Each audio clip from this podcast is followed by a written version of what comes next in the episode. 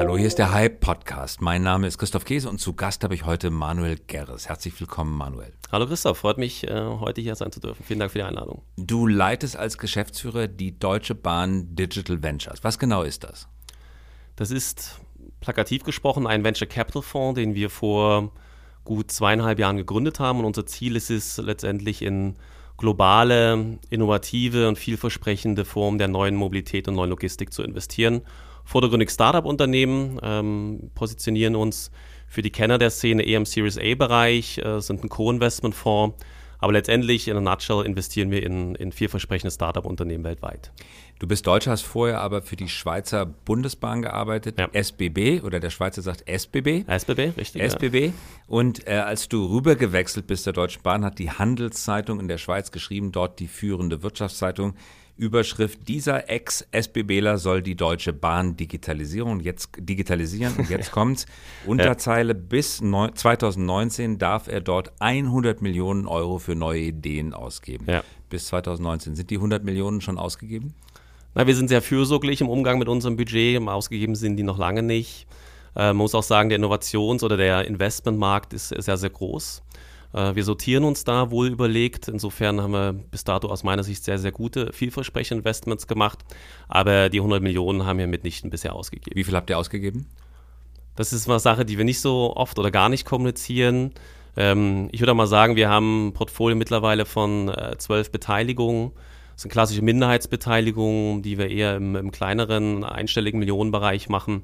Ähm, das ist vielleicht passend zur Einordnung, wie viel wir bis jetzt ausgeben. Ihr steht also nicht unter Anlagedruck nach eigener Definition, sondern ihr gebt dann Geld aus, wenn ihr tatsächlich wirklich an diese Firma richtig glaubt. Genau, also wir haben keinen klassischen VC-Auftrag, dass es ein Financial VC ist. Uns ist äh, sehr wichtig, dass wir uns vor allem äh, strategisch im Markt positionieren, also vor allem übers Portfolio kommen und in fünf Jahren letztendlich eins aufgebaut haben, wo wir als Venture-Fonds, aber natürlich wir auch als Bahn sagen können, das ist ein Portfolio, was maßgeblich die neue Mobilität oder auch die neuen Formen der Logistik mitgestaltet.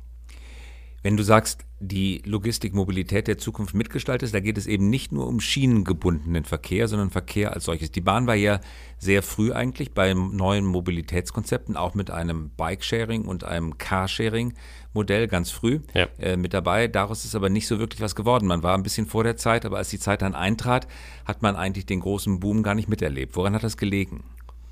Na, ich würde schon sagen, also das können wir uns sehr, sehr positiv auf die Fahnen äh, schreiben. Wir sind äh, mit den Mobilitätskonzepten immer sehr, sehr früh Markt auch gewesen. Nun muss man dazu sagen, ist gerade der deutsche Markt ein ähm, nicht sehr einfacher Mobilitätsmarkt. Äh, wir unterliegen sehr, sehr vielen Regulatorien noch. Ähm, auch Wachstumsszenarien sind gerade auch in der aktuellen regulatorischen Lage nicht so schnell abbildbar, wie es zum Beispiel im internationalen Kontext der Fall ist. Wenn es um die Schiene geht. Nee, wenn es gerade auch um neue Mobilitätsformen geht, also wenn wir das Thema Ridesharing beispielsweise ansprechen oder neue Formen des Carpoolings oder neue Formen der Mitfahrgelegenheiten, also beispielsweise ein Portfoliounternehmen wie die Clever Shuttle hier aus Berlin. Und wir sehen einfach, dass der deutsche Markt einer ist, wo Wachstum eben auch sehr, sehr lange dauert. Wir reden eher im Kontext der Wachstum von Stadt zu Stadt, während wir in anderen Ländern oder anderen Kontinenten eher vom länderspezifischen Wachstum reden. Und Aber das, das Problem haben doch alle Investoren und alle Startups.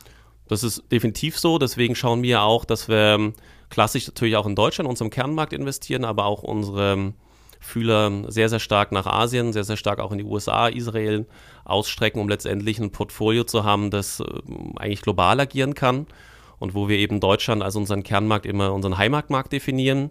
Entweder gibt es dann diese Lösung schon hier oder wir bringen sie dann mit einem Zeitversatz und mit einem äh, mit einer guten Organisation dann nach Europa oder nach Deutschland. Nochmal zurück zu den ursprünglichen Angeboten, Sharing-Angeboten, ja. die die Bahn auf die Straße gebracht hat. Ich glaube, das waren, wenn ich es richtig in Erinnerung habe, auch eher junge Firmen, in die die Bahn rein investiert hat. Auch am Anfang erfolgreich, ist dann aber überholt worden von anderen Trends. Woran hat es bahnintern gelegen? Dass die Frühansätze nicht so erfolgreich geworden sind wie die Späteintreter, die dann hinterher den Markt für sich erobern konnten, Car2Go beispielsweise oder äh, Drive Now? Also zum einen würde ich sagen, liegt es wahrscheinlich auch ein Stück weit an der Wahrnehmung, dass man immer denkt, die äh, Firmen, die wir schon mal gegründet haben oder die Tochtergesellschaften von uns, du sprichst ja sowas wie Flinkstar oder Callerbike an, dass die eher wenig performen. Dem ist eigentlich gar nicht so. Ich glaube, die Wahrnehmung ähm, in der externen Welt äh, hat wahrscheinlich eher einen kommunikativen Hintergrund, dass man eben Car2Go oder äh, Drive Now oder Lime und Bird da weiter vorne sieht. Das ist ähm, aus meiner Sicht aber eigentlich nicht so gegeben. Ich glaube, wir haben einfach auch eine andere Form der Kommunikation, zum Teil auch eine andere Zielgruppe, die wir mit den Angeboten adressieren. Nichtsdestotrotz, ich, ich verstehe schon deine Frage, sind wir natürlich sehr, sehr frühphasig gestartet. Ähm, was uns natürlich da unterscheidet und dass sich die Wahrnehmung der anderen etwas weiter ist, dass wir uns sehr stark auf den deutschen Markt mit diesen Dienstleistungen konzentriert haben. Das ist unser Heimatmarkt. Hier sind unsere Kernkunden im Bereich der Mobilität. Und die anderen Dienstleistungen, die du ansprachst, auch von unserem Marktmitspieler natürlich einen internationalen Scope haben, was natürlich auch bedingt, dass sie äh, mehr Geld eingesammelt haben und natürlich auch in anderen Märkten aktiv sind. Und ich denke, daher kommt auch die Wahrnehmung, dass diese ähm, in der Performance etwas größer dastehen als wir. Ähm, für uns können wir nur sagen, dass wir auch mit den Produkten, die wir jetzt über eine Weile schon äh, vorantreiben, im Kernmarkt Deutschland eigentlich eine sehr, sehr gute Ausgangslage haben und da durchaus mit den größer finanzierten, zum Teil auch aus der OEM-Welt kommenden, durchaus mithalten können. Original Equipment Manufacturer, also diejenigen, die die Gerätschaften ja. äh, tatsächlich herstellen. Ja. Also nochmal euer Portfolio. Ihr investiert in Mobility. Zwölf Firmen, sagtest du, sind im Augenblick im ja. Portfolio. Vielleicht führst du uns einmal durch, dass wir besser verstehen, was in dem Portfolio heute enthalten ist. Genau, also ich sprach ja an, wir haben eine Lösung wie Clever Shuttle, die, glaube ich, zumindest die Berliner kennen. Das sind die grün-weißen Fahrzeuge, wo wir also eine, ein Angebot nun stellen, eine Art Mitfahrgelegenheit äh, für die Stadt zu sein. Ähm, da gibt es auch andere Angebote, die sich auch jeder kennt. Zumindest in Berlin wird der Bergkönig eben was sagen. Dann haben wir noch die Kollegen von Volkswagen mit Moja. Also es zieht sehr stark in die, in die Kerbe hinein, eben in Zukunft den ähm, Autoverkehr durch Passagiere in einem Vehikel zu bündeln. Super spannendes Unternehmen, super spannendes Geschäftsmodell, was da in Zukunft entstehen kann. Das war diese eine Ausprägung, das ist so das klassische Mobilitätsgeschäft, was wir jetzt schon auf unseren Straßen erleben. Wir haben auch. Bleib noch ganz kurz ja? bei dem Bergkönig, weil es auch nicht jeder kennt, der nicht in Berlin wohnt. Das ja. sind Vans eigentlich mit ja. neun Sitzen ungefähr, schätze ich, äh, die von der BVG betrieben werden, die man mit seiner App äh, anfordert und dann holen die einen ab und die holen aber nicht einen alleine ab, sondern gleich mehrere Leute und routenoptimiert stellen sie genau. dann die Leute oder bringen sie an das Ziel, das sie sich genau. wünschen. Also darum geht es, Verkehre neu zu bündeln und eine Mischung aus Individualverkehr und Gruppentransport ja. herbeizuführen. Das ist eine Investition. Ja. Weitere? Hm, ich gehe mal in eine andere Richtung hinein. Das war auch, ähm, wenn ich es richtig im Kopf hatte, äh, unsere, erst, unsere ersten zwei, drei Investments. Das ist das Unternehmen What Three Words aus London. Ähm, das muss man dazu sagen, das hat uns sehr, sehr viele Türen geöffnet. Wir sind damals zusammen unter anderem mit Intel Ventures eingestiegen oder Intel war schon dabei und ist dann nochmal mit reingegangen. Jedenfalls geht es darum, eigentlich ein neues Adresssystem über die Welt zu legen ein digitales Adresssystem, in dem die Weltkugel in drei mal drei Meter große Kacheln eingeteilt wird und jede Kachel also eine einmalige Adresse aus drei Wörtern erhält.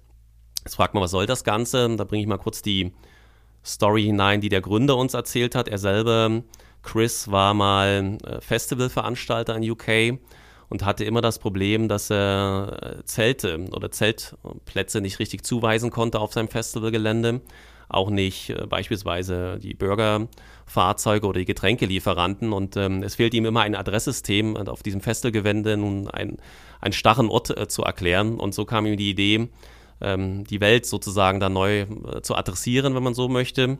Für uns hat es spannende Anwendungsfälle auch im äh, Logistikbereich. Äh, man kann sich vorstellen, gerade in den Emerging Markets ist es in der Regel so, dass äh, Adresssysteme nicht so wirklich vorhanden sind. Also auch unsere Schenker-Kollegen müssen da zum Teil bei sehr kryptisch anmutenden Adressen äh, Produkte abholen oder abliefern. Ähm, das Ähnliche sehen wir auch, wenn wir ins Bereich des autonomen Fahren mal gehen und äh, merken, dass da die Adresssystematik eben nicht überall so gegeben ist. Wir sind ja hier an einer ganz bestimmten Adresse in Berlin. Ähm, da sind wir noch im Vorteil, dass wir die genau benennen können, aber das ist nicht in allen Erdteilen so. Es hilft uns also, diese Technologie vor allem auch Orte zu identifizieren, die wir vorher nie so konkret adressieren konnten. Interessantes Investitionsfeld. Das äh, führt auch dazu, dass in in Entwicklungsländern oder in Ländern, die auf dem Wege der Entwicklung sind, tatsächlich moderne Logistikdienstleistungen angeboten werden ja. können, auch wenn dort keine Straßenschilder stehen und die Häuser oft auch gar keine äh, äh, Nummern tragen. Was ist der Auftrag, den ihr seitens des Bahnvorstandes bekommen habt für euer Portfolio? Geht es da ums Geld verdienen? Geht es darum, früh das Ohr an der Schiene, Schiene zu haben und zu hören, was passiert? Geht es darum, Kooperationspartner zu finden oder neue Unicorns zu bauen oder um was ganz anderes? Nein, wir haben die Ventures schon mit dem Ansatz gegründet, zu sagen, wir merken, dass ähm, Mobilität eben ein sehr, sehr schneller Markt wird. Ähm, man sieht global, dass sehr, sehr viel passiert. Ähm, es war auch zum Zeitpunkt, wo ich sag mal, Uber mit einer sehr hohen Dynamik in unseren Markt kam. Das wurde ja dann, ich sag mal, durch rechtliche Hürden, regulatorische Hürden auch wieder stark zurückgedrängt. Aber man merkt dann schon, okay, wenn wir hier nicht aufpassen, wenn wir sozusagen, auch wie du schon richtig gesagt hast, das Ohr nicht an, am Markt haben, dann ähm, sehen wir vielleicht irgendwann auch mal Dienstleistungen in unserem Kerngeschäft Mobilität, die wir nicht mehr selbst mitgestalten können. Und ähm, stehe ich nach wie vor 100 Prozent dahinter. Ich, ich finde es immer gut zu sagen, wir entwickeln auch Themen selber. Das ist sehr, sehr wichtig. Aber wenn wir uns global heutzutage umschauen und Mobilität ist ein globales Thema, dann können wir nicht in jedem Markt, der irgendwo entsteht, eine eigene Dienstleistung anbieten. Müssen wir auch nicht. Sondern dann nutzen wir lieber das äh, Vehikel unseres Investmentfonds, um äh, Shareholder an diesen Firmen zu werden, wo wir im Sinne eines Portfolios gedacht sicherlich zwei, drei Sachen dann dabei haben, die durchaus in der Lage sind, den globalen Mobilitätsmarkt äh, federführend mitzubespielen. Und das sind eigentlich Möglichkeiten, die wir rein übers Investment haben. Da würde ich sagen, kommen wir in der Regel nicht so stark hinaus, wenn wir diese Lösung selber bauen, weil wenn wir was selber tun, dann vor allem in unserem Kernmarkt Deutschland. Ähm, merken aber natürlich auch, dass Lösungen Asien, USA, ein Stück weit Israel auch stärker in unseren Markt kommen und da ist ein Investment-Vehicle für uns die, die bessere Alternative. Und um da vernünftig investieren zu können, müsst ihr so eine Art Vision oder Leitbild haben, wie Mobilität der Zukunft aussieht. Wenn wir die Uhr mal weiterdrehen, 10, 15 Jahre, es gibt den Hauptbahnhof in der Stadt, es gibt einige S-Bahnhöfe, aber wie findet der Transport außerhalb dieser großen Verkehrsknotenpunkte statt? Was ist eure Vision? Gibt es für jede Distanz ein eigenes Mobil, wie man das heute schon in Frankreich oder auch in Los Angeles beobachten kann, dass es den E-Scooter gibt, um 200, Kilometer, äh, 200 Meter zurückzulegen, ja. dass man das E-Mofa ben benutzt, um 5 Kilometer zurückzulegen oder Mobike als Fahrrad? Für äh, Kurzstrecken zwischen einem und zwei Kilometern. Wie ist eure Vision der Mobilitätszukunft? Also ich würde mal sagen, unsere Vision ist auch ein Stück weit die, die uns der Investmentmarkt mit vorgibt. Äh, wir investieren ja mit sehr renommierten Venture Capital Gesellschaften weltweit und ähm, wenn ich allein die, die Volumina sehe, die da rein investiert werden, würde ich schon sagen, dass äh, individuellere Angebote als heute definitiv im Vordergrund stehen werden. Du sprachst ja auch sowas wie E-Scooter an oder die neuen E-Tretroller, ich weiß immer noch nicht, wie der offizielle Name dafür ist, aber äh, sozusagen die Bird und Limes dieser Welt. Äh, Scooter heißen Scooter, die, ja. Wir, wir, verstehen in Deutschland unter Scootern immer die äh, Elektro, die äh, Mofas von ja, genau, äh, Coop genau. beispielsweise und von äh, Emmy, früher Emio. Ja. Aber die Scooter sind die kleinen Elektro-Tretroller. Genau, genau. Und ähm, wir sehen ja da schon Märkte, wo das sehr gut angenommen wird, eben für die Strecke, die du gerade ansprachst, vielleicht 200 Meter oder mal einen Kilometer oder zwei zu fahren. Wenn ich also den Bedarf als Kunde habe, dann ist es gut, so eine Dienstleistung zu haben. Es gibt andere Bedürfnisse, nehmen wir mal unsere Stammstrecke von äh, Berlin nach München zu fahren, vier Stunden mit dem Zug. Das mache ich wahrscheinlich nicht mit einem E-Tretroller. Dann nehme ich vielleicht lieber den Zug. Ähm, dann habe ich vielleicht im Innenstadtverkehr das Bedürfnis, mit äh, drei, vier Freunden äh, zum Restaurant zu fahren. Dann nutze ich dann wahrscheinlich einen Clever Shuttle oder andere Dienstleistungen, die es momentan da am Markt gibt. Also die Individualisierung des Mobilitäts oder der Mobilitätswelt, die sehen wir schon sehr, sehr stark. Und ich denke auch, dass dass in einem Zukunftsszenario von 10, 15 Jahren plus mit Sicherheit auch noch weitere Mobilitätsangebote kommen, als wir es vielleicht uns gerade vorstellen können. Ähm, großer Markt, der zumindest aus Investmentseite entsteht, ist äh, das Thema Flugtaxi. Also vielleicht gehen wir sogar noch in die, in die dritte Dimension. Das, das möchte ich gar nicht ausschließen. Ähm, wir orientieren uns sehr daran, natürlich, wie so, ein, wie so ein Kunde funktionieren kann, was sind Reiseketten, die für einen Kunden sinnhaft sind wir gehen jetzt nicht auf jeden Massentrend sofort hinauf und, und versuchen jetzt hier irgendwie in unserem Kernmarkt zumindest da rein zu projizieren, sondern scha schauen schon, was sind Mobilitätskontexte, die auch äh, gerade für Europa oder Deutschland auch funktionieren können. Da gibt es ja auch zum Teil starke Unterschiede, wenn man das mit einer globalen Perspektive anschaut. Und vor diesem Hintergrund wäre Hyperloop nicht ideal für Deutschland. Wir sind ein föderales Land, hoch besiedelt, dicht besiedelt. Ja. Die großen Zentren liegen paar hundert Kilometer auseinander. Der Hyperloop bringt die Geschwindigkeit des Flugzeugs auf den Boden und kann außerdem, dadurch, dass er eigentlich so wie Rohrpost funktioniert, in vielen Stadtteilen eigene Stationen haben. Glaubt ihr an Hyperloop? Glauben wir dran? Das ist in der Tat eine gute Frage. Sagen wir zumindest mal so, wir beschäftigen uns sehr damit.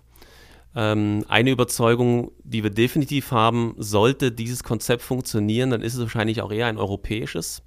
Also eher Metropolen wie Berlin und äh, Paris zu verbinden, als jetzt unbedingt klassischerseits rein äh, sich auf, auf deutsche Destinationen zu fokussieren. Jetzt komme ich mit gefährlichen Halbwissen, aber so wie ich es verstanden habe von den Hyperloop-Forschern, ist auch der Weg in der Tat noch etwas zu kurz, äh, rein im deutschen Raum davon zu sprechen. Also die Beschleunigungszeit, die so ein Produkt dann mal brauchen wird, ist e-, eben deutlich länger, als äh, wir so eine Wege dann vorhalten können. Also wäre es aus unserer Sicht momentan eher ein Produkt und auch dafür mir sozusagen schon die entsprechenden Gespräche, dass wir sicherlich auf europäischen Grund und Boden besprechen Ihr müssen. führt Gespräche mit SNCF für die Strecke nach, ja. nach also, also wir reden jetzt ja. hier über eine, halt, ich, jetzt bin ich ganz äh, enthusiasmiert.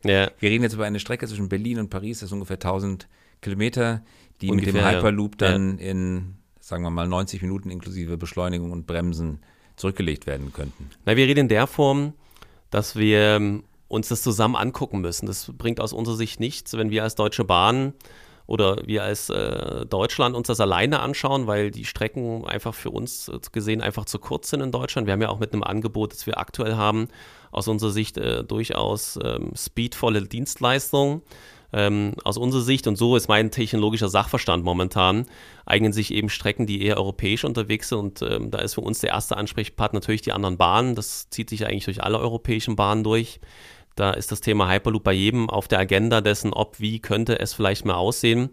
Und äh, da macht es natürlich für uns total Sinn, äh, da mitzusprechen und eben über die Streckenkonstrukte zu reden, die wir jetzt gerade schon hatten. Ähm, so das Plakativ sicherlich Berlin, Paris äh, diese beiden Metropolen zu verbinden, auch über so einen Kontext, kann eine sehr spannende Lösung sein. Nun ja. könnte es sich um eine disruptive Technologie handeln, die von den traditionellen Bahnen vielleicht gar nicht erschlossen wird, weil sie zu viel zu verlieren haben. Warum disruptiv ist ja eigentlich auch nur Bewegung auf der Erdoberfläche. Disruptiv deswegen, weil es ganz, ganz andere Finanzierungskonzepte sind. Es ist eben nicht mhm. mehr notwendigerweise der Staat, der eine Trasse freischlägt, der die Trasse bebaut, der dann Lizenzrechte vergibt, auf der Trasse verkehren zu dürfen, sondern es könnte tatsächlich sein, dass es ein privatwirtschaftliches Projekt ist, das im Fall von Hyperloop gar nicht ein Konzern ist. Es gibt ja nicht den Hyperloop-Konzern, sondern ja. es ist ein, noch nicht mal ein Konsortium, sondern ein, ein Ökosystem ist, das diese Technologie entwickelt. Könnte es sein, besteht die Gefahr, dass Deutsche Bahn, SNCF, SBB überholt werden von disruptiven Angreifern, die noch nie in ihrem Leben Radschienenverkehr betrieben haben?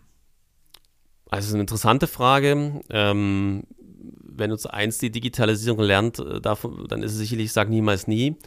Ich würde aber auf der anderen Seite auch sagen, kommen wir äh, von so einer gestärkten Situation momentan. Bahnverkehr hat ja einen Zulauf wie schon lange nicht mehr. Ähm, außerdem wissen wir auch, wie, wie Infrastruktur geht und wie herausfordernd Infrastruktur auch sein kann.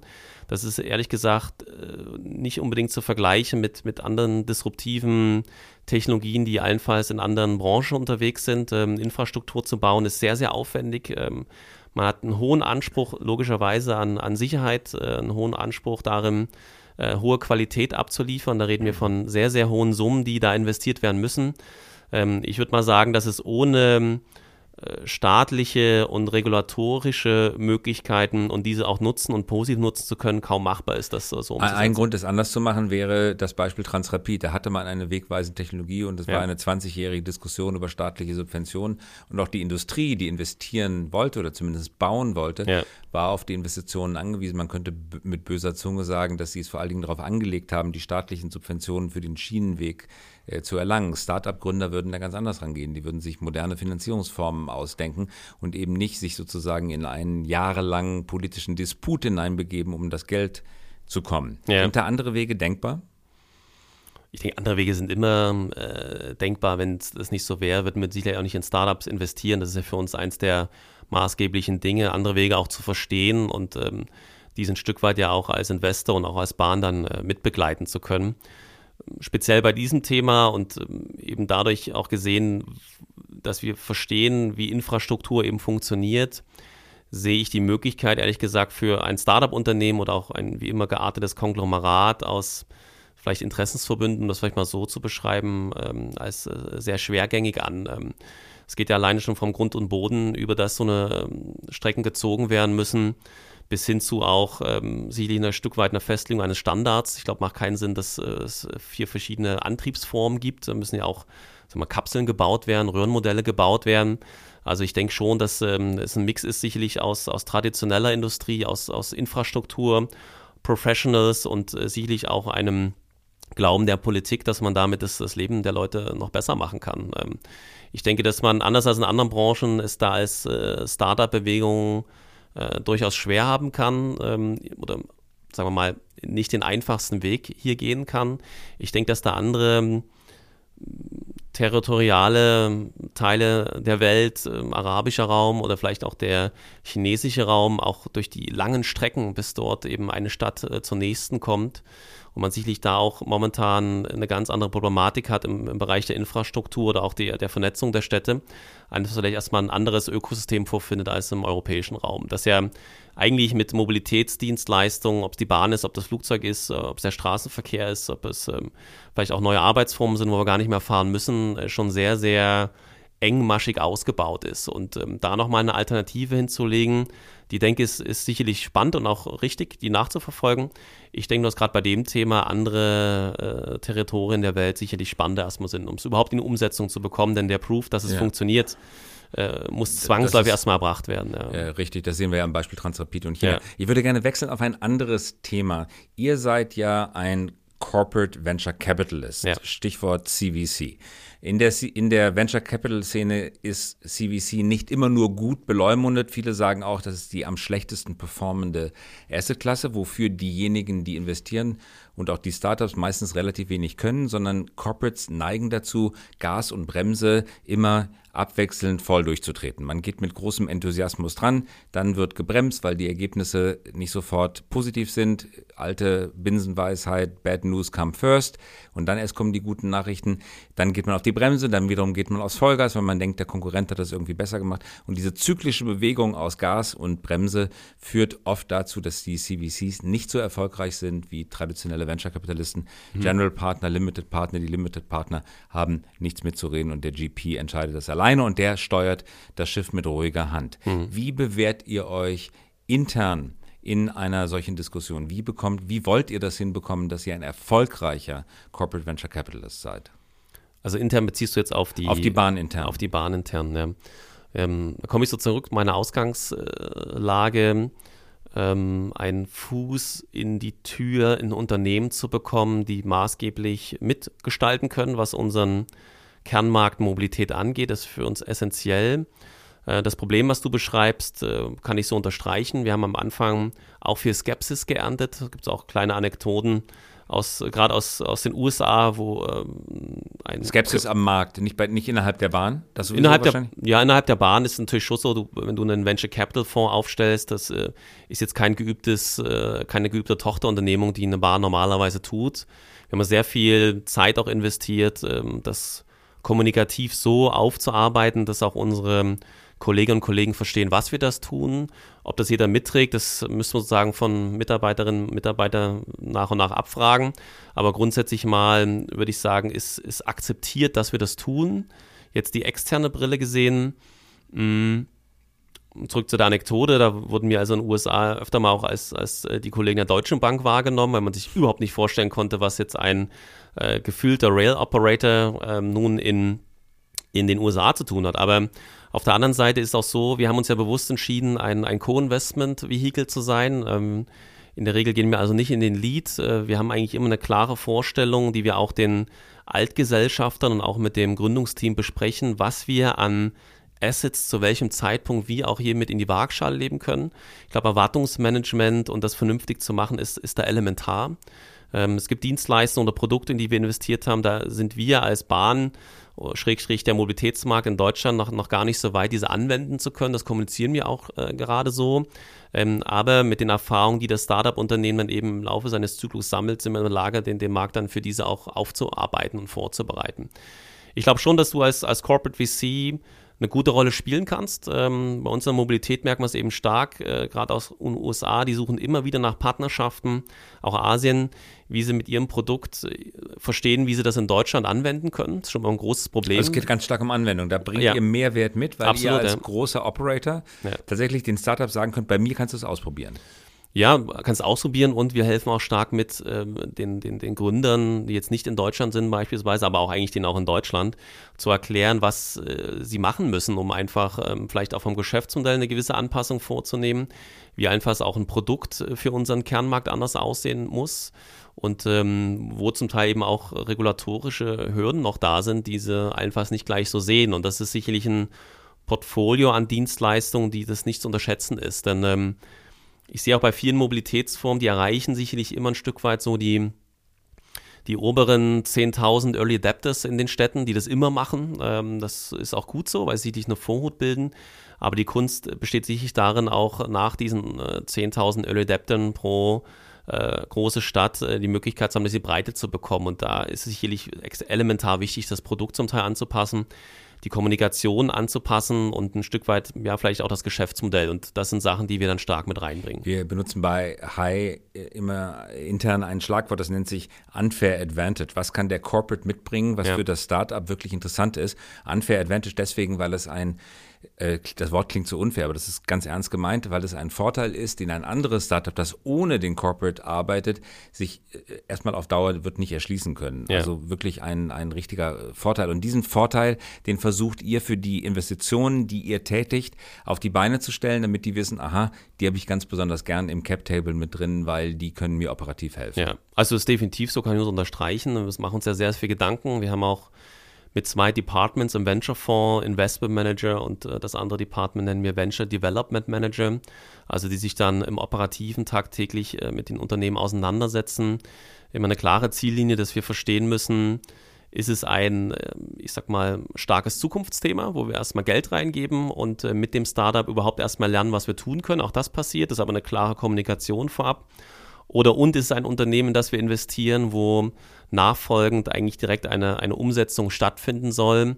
Dann setzen wir auch vor dem Investment schon die Statuten anders um, beispielsweise ähm, dedizierte Geschäftsbereiche, die eben ähm, dann mit dem Unternehmen auch zusammenarbeiten können dürfen ähm, schon mal mit in, ins Boot oder bei uns in den Zug zu holen, wenn man so sagen möchte, dass wir dann auch in, dem, in der Zeitvorstellung, es geht oftmals auch um Zeitvorstellung, die ein Startup hat, wie schnell was umgesetzt wird, dass das auch gematcht wird mit dem, was wir liefern können. Und da bin ich wieder beim Punkt Erwartungshaltung, wo wir einen sehr, sehr hohen Fokus drauf haben, dass die VCs, die in den Unternehmen drin sind, die Gründer, die Gesellschafter, aber auch wir dann die gleiche Sprache sprechen. Ansonsten passiert das, was du mal schon angesprochen hattest, dass es herausfordernd wird und vielleicht auch zu ja nicht so positiven Vibes führt, ähm, weil man die nicht vorher vernünftig geklärt hat. Wie viele Leute seid ihr? Im Venture-Fonds sind wir jetzt acht, äh, acht Leute. Mitarbeiter, ja. Wie ist das aufgeteilt? Eben in äh, Investment Manager. Ja und in äh, Venture Development Manager, die sich dann eben äh, sehr stark darum kümmern, wenn wir investiert haben, ein Stück weit auch schon davor, darum zu kümmern, dass beispielsweise Projekte ins Laufen kommen oder dass wir eine Internationalisierungsstrategie für nicht EU-ansässige Unternehmen nach Europa oder Deutschland entwickeln. Und sind da auch Leute dabei, die sich um das Andocken der Startups mit dem Kerngeschäft bemühen? Ja, also es vor allem das unsere, machen die Developer. Das machen die Developer, genau, denn Hauptaufgabe ist ja vor allem auch den den, den strategischen, wir nennen das gerne Nexus herzustellen. Welche Problemstellung, Herausforderungen oder Wachstumsideen hat auch ein Geschäftsbereich, ein Kerngeschäftsbereich von uns? In welcher Art und Weise kann eben diese Technologie da helfen? Beispiel, was wir ja schon am Anfang kurz hatten, What's Rewards, das ist ähm, erstmal eine, eine, eine, generische Technologie, die jetzt nicht auf einen klassischen Problemfall einzahlt bei uns, aber eben auf mehrere. Wir können damit ein Problem lösen, adressatengerechter im autonomen Fahren unterwegs zu sein. Wir können also nicht nur sagen, der steht hier irgendwo an der Ecke, sondern eben genau da. Oder wir können mittlerweile das Problem lösen, dass in vielen Gefilden der Welt wir im Logistikbereich keine vernünftige Auslieferung oder Abholung machen konnten. Ähm, das hängt immer stark davon ab, wie weit das Unternehmen entwickelt ist und wie weit wir auch schon in der, in der Vorstellungskraft sind, das mal anzuwenden. Ähm, es gibt aber auch Moonshot-Technologien, so nennen wir sie mal, wo wir erstmal grundsätzlichen Glauben drin haben, dass das mal spannend wird, aber wo nicht unbedingt von vornherein klar ist, äh, ob und wie wir als Deutsche Bahn das, sagen wir mal, im Zeithorizont von nächsten zwei, drei Jahren nutzen werden. Abschließende Frage, mhm. Manuel, mhm. wenn uns jetzt Unternehmen zuhören, die auch schon mal mit dem Gedanken gespielt haben, einen eigenen Corporate Venture Fund aufzumachen, es bisher noch nicht getan haben, ja. was ist der größte Fehler, den sie unbedingt vermeiden sollten? Also ich würde in allererster Linie mal mir den Markt genau anschauen und vor allem auch mit anderen VCs sprechen, die in diesem Markt aktiv sind und mir auch deren Befindlichkeiten abholen. Ich glaube, man kann seinen Corporate VC Fund sehr stark am Markt vorbeibauen. Äh, ich sprach es gerade an, welchen äh, Beteiligungshöhe wähle ich. Ähm, ich kann nur davon abraten, sofort in, in Mehrheitsbeteiligungsszenarien zu sprechen. A, hast du da eine Governance-Struktur, die du in-house äh, sehr viel organisieren musst. Und B, wird es uninteressant für andere VCs dann da überhaupt noch rein zu investieren. Also ich würde immer darauf achten, das ist eines der Learnings, die wir haben, Ähm, und man startet sein CVC auch gerade neu. Meine Empfehlung ist es definitiv auf Minderheitsbeteiligung zu gehen, erstmal mit kleineren Tickets anzufangen, sich darüber im Markt ein Renommee aufzubauen und dann erst sukzessive zu wachsen. Ich würde immer abraten davon, einen bullischen Antritt äh, an den Tag zu legen. Das nehmen einem meistens die anderen VCs nicht ab. Und in der Regel verfügen die Corporate VCs auch nicht über die Fundgrößen, die die großen äh, VCs an den Tag legen. Also ich würde mal sagen, Understatement ist da sehr gefragt. Und sollte man seinen eigenen CVC auflegen oder sich mit anderen zusammentun und einen Pool von CVCs gründen? Ich glaube, beides ist denkbar. Ähm, es kommt, glaube ich, darauf an, was man als äh, strategische Ausrichtung hat. Ähm, wir haben einerseits auch Fund-of-Fund-Investments, also wo wir als äh, VC in einen anderen VC investieren. Wir haben auch Direktbeteiligung. Ähm, da gibt es für und wieder für. Ich glaube, da sollte man sich aber vorher äh, organisiert haben. Ähm, in der Regel ist natürlich schon so, man kennt ja seinen eigenen äh, Corporate oder seine eigenen Corporate-Strukturen ganz gut die sind in der Regel bei anderen Corporates nicht unbedingt anders und ähm, ich glaube, da brauchst du eine gerade Governance und Regulatorik, dass dieser Fund nicht nur damit zu tun hat, sich selbst zu organisieren, sondern auch operativ tätig werden kann. Ich glaube, da hängt sehr viel damit zusammen, wie man das sicherstellt, dass, das, äh, dass dieser Corporate auf Corporate VC gut funktioniert und auch die Schnelligkeiten, die der Markt vorgibt, äh, da mithalten kann. Geht es ja da um Schnelligkeit. Allerletzte Frage, sind die Mitarbeiter des Fonds beteiligt an dem Erfolg des Fonds? So Nein, wie der General. Partner beteiligt ist durch die ja. 220 Rule? Nein, so bin ich aufgestellt. Wir sind eine hundertprozentige Tochter der Deutschen Bahn. Ähm, ein klassisches Partnerkonstrukt äh, haben wir nicht, halten wir auch nicht vor. Ähm, dadurch, dass wir auch einen hohen strategischen Fokus in den Beteiligungen haben, weniger jetzt einen klassischen Financial Only, war es für uns auch jetzt kein Thema, äh, da in andere Strukturen zu gehen. Klare Auskunft. Manuel Gerres, ganz herzlichen Dank fürs Vorbeikommen. Danke fürs Einladung, hat sehr viel Spaß gemacht. Mir auch. Ganz herzlichen Dank. Und das war der Hype Podcast. Mein Name ist Christoph Käse und wir hören uns wieder in der kommenden Woche.